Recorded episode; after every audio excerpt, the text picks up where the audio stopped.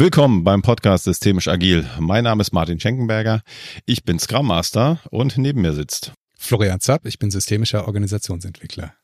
Hallo Florian. Hi Martin. Du hast ein spannendes Thema mitgebracht und ich bin schon ganz gespannt darauf. Was ist es denn? Heute würde ich gerne mal ein paar systemische Gedanken über Prognosen oder Zukunftsaussichten mit dir teilen. Äh, ich erzähle auch gleich, wie ich darauf gekommen bin. Es gibt ein schönes Zitat. Das wird entweder Mark Twain, Karl Valentin, Winston Churchill oder sonst wem zugeschrieben, ist aber trotzdem passend. Äh, das heißt, Prognosen sind schwierig, besonders wenn sie die Zukunft betreffen.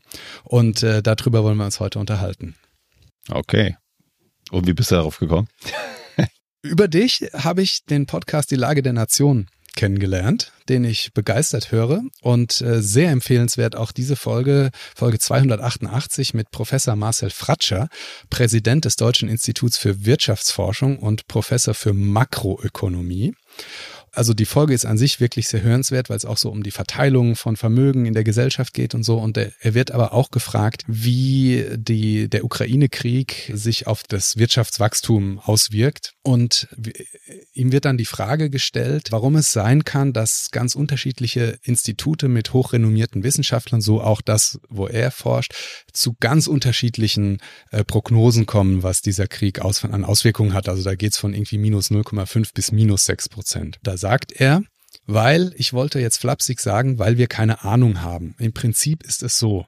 Was wir Ökonomen machen ist, wir gucken uns im Prinzip die Vergangenheit an und leiten daraus ab, was könnte denn dieses Mal passieren, wenn etwas passiert, was schon mal da war.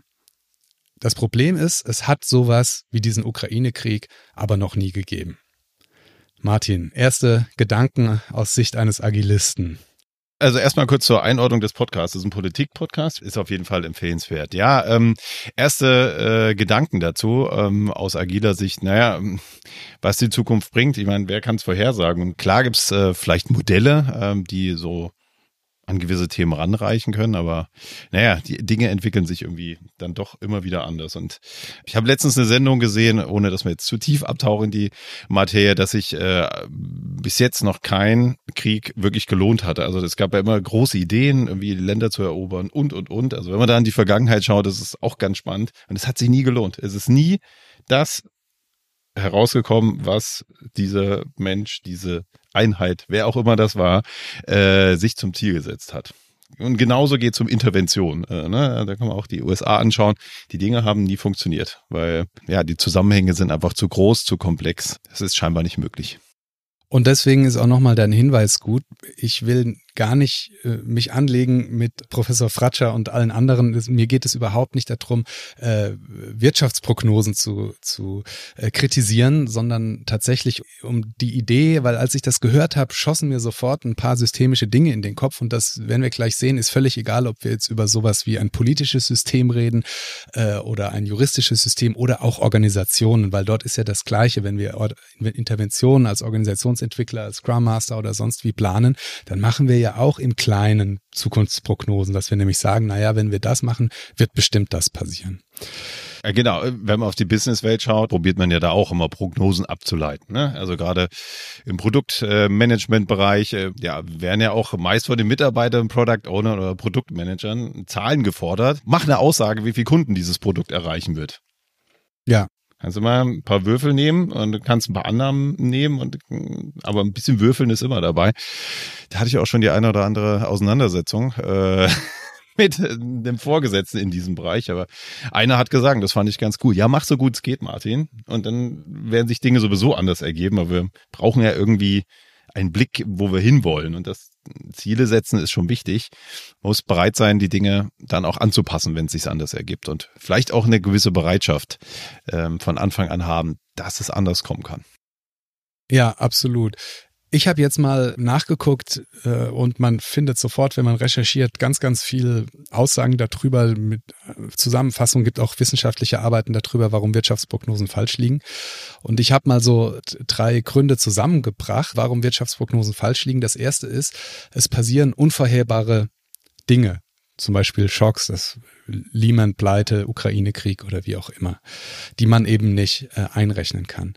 Dann das Zweite ist, es gibt für viele Dinge noch keine Modelle, die man anwenden kann. Und das, der, das dritte Problem ist, dass in diese Be Berechnungen, weil sie eben so komplex sind, ganz, ganz, ganz viele Annahmen einfließen. Und diese Annahmen, die nimmt jedes Institut, jeder Wissenschaftler einfach anders und so kommen ganz andere Dinge raus. Ich will, wie gesagt, nicht diese, diese spezielle äh, volkswirtschaftlichen Prognosen kritisieren, aber ein bisschen lachen musste ich da schon, weil eigentlich ist die Zusammenfassung aus diesen drei Punkten ja, man kann dann gute Prognosen machen, wenn man alles weiß. ja, genau, dann ist keine Prognose mehr. Das heißt, es dürfen keine unvorhersehbaren Dinge passieren. Ich muss für alles ein Modell haben und alle Annahmen kennen. Und dann sind wir nämlich genau, wir denken an unsere Komplexitätsfolge. Wenn ich alle Zusammenhänge kenne, was nie passieren wird in Komplexität, dann ist natürlich kein, kein, kein Hexenwerk mehr, das vorherzusagen ich bin vor allem an einem Punkt hängen geblieben und weil die Aussage von Professor Fratscher war ja, so eine Situation hat es noch nie gegeben.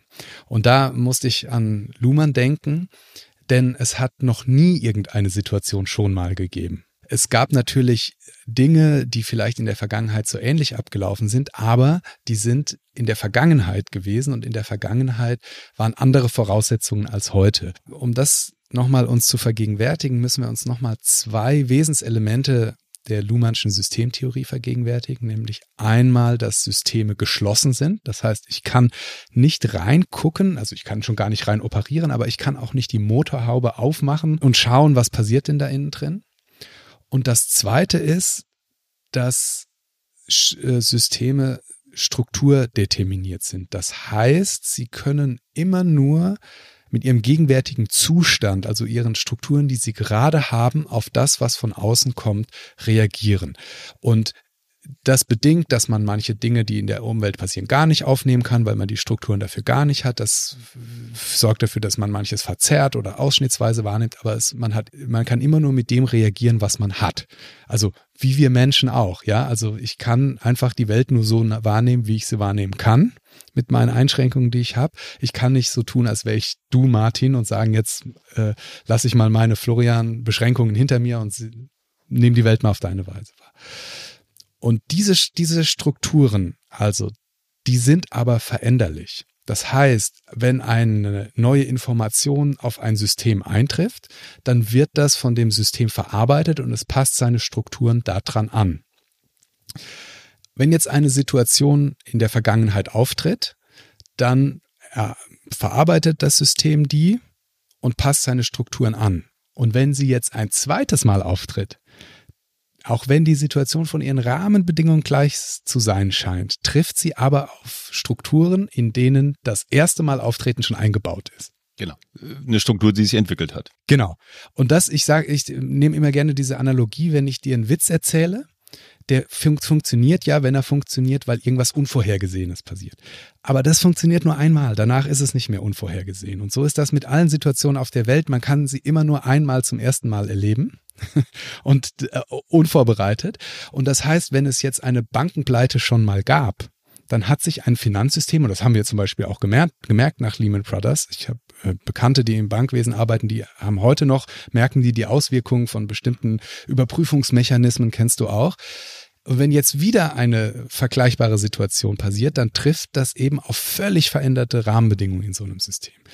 Und deswegen kann nie eine Situation schon mal da gewesen sein. Vielleicht von ihren äußeren Bedingungen, aber das, wie das System darauf reagiert, mit welchen Strukturen es darauf antwortet, ist immer, immer anders, immer neu und bleibt immer unvorhersehbar.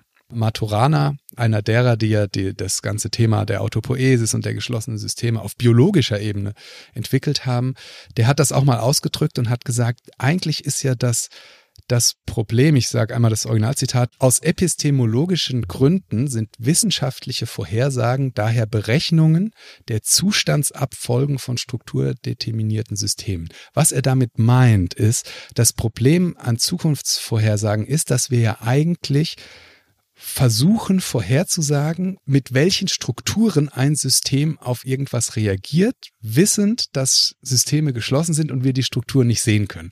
Und das ist ja das ganze Problem an Zukunftsprognosen, dass wir ja nicht, nicht sozusagen wie jetzt beim Klimawandel harte Fakten, die vielleicht immer noch schwierig zusammenhängen, prognostizieren, sondern dass wir uns überlegen müssen, wie wird wohl ein System, wo ich nicht reinschauen kann, auf irgendwas reagieren.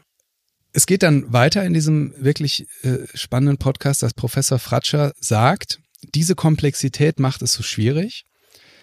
Was wir aber mit unseren Prognosen machen, ist nichts anderes als wenn-dann-Analysen. Wenn dies oder jenes passiert, dann ist dies oder das die Konsequenz. Was sagt der Agilist zu wenn-dann-Analysen bei Komplexität?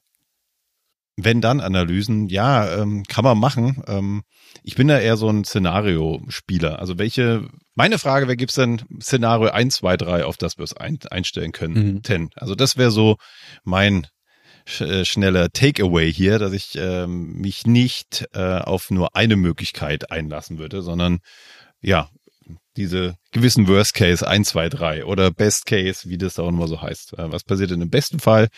Was so hm, mittendrin, wenn es jetzt nicht ganz so schlimm kommt, was könnte dann passieren? Und äh, ja, wenn es jetzt schlimmer kommt, auf was können wir uns da einstellen? Also auf eins sich zu fokussieren, fände ich jetzt schwer. Absolut, da bin ich total bei dir. Ähm, ich bin da auch nochmal drüber gestolpert, weil wenn wir zum Beispiel das Künefin-Modell nehmen, äh, dann ist da ja gerade diese Aussage, wenn dann Analysen sind bei komplizierten Fragestellungen möglich, bei komplexen höchstens rückwirkend, dass man hinterher sagt, ah, verstehe ich. Völlig berechtigte Frage, ja, was, was hat es jetzt mit uns zu tun? Und da, dann ist ja das eine Vorsicht mit Prognosen. Ja, ähm, das wäre so, so mein, mein erster Takeaway.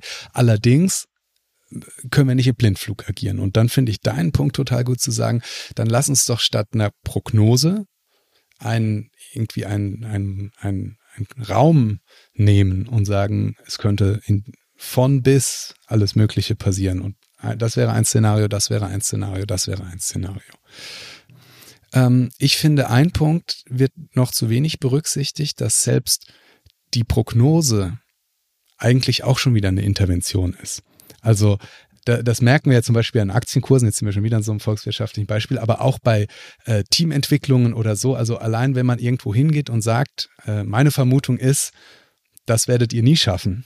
ist ja auch eine Prognose. Oder meine Vermutung ist, das wird ganz einfach, dass das auch schon ganz viel bewegt, ohne dass sich eigentlich die Rahmenbedingungen verändert haben. Also ich finde, man muss auch sehr, sehr gut und vorsichtig mit Prognosen sein, die man nach außen trägt, die dann schon als Intervention wirken, vor allem wenn man ja weiß, wie unsicherheitsanfällig die sind. Also das wäre für mich noch so ein weiterer Takeaway zu sagen, vorsichtig mit unsicheren Prognosen.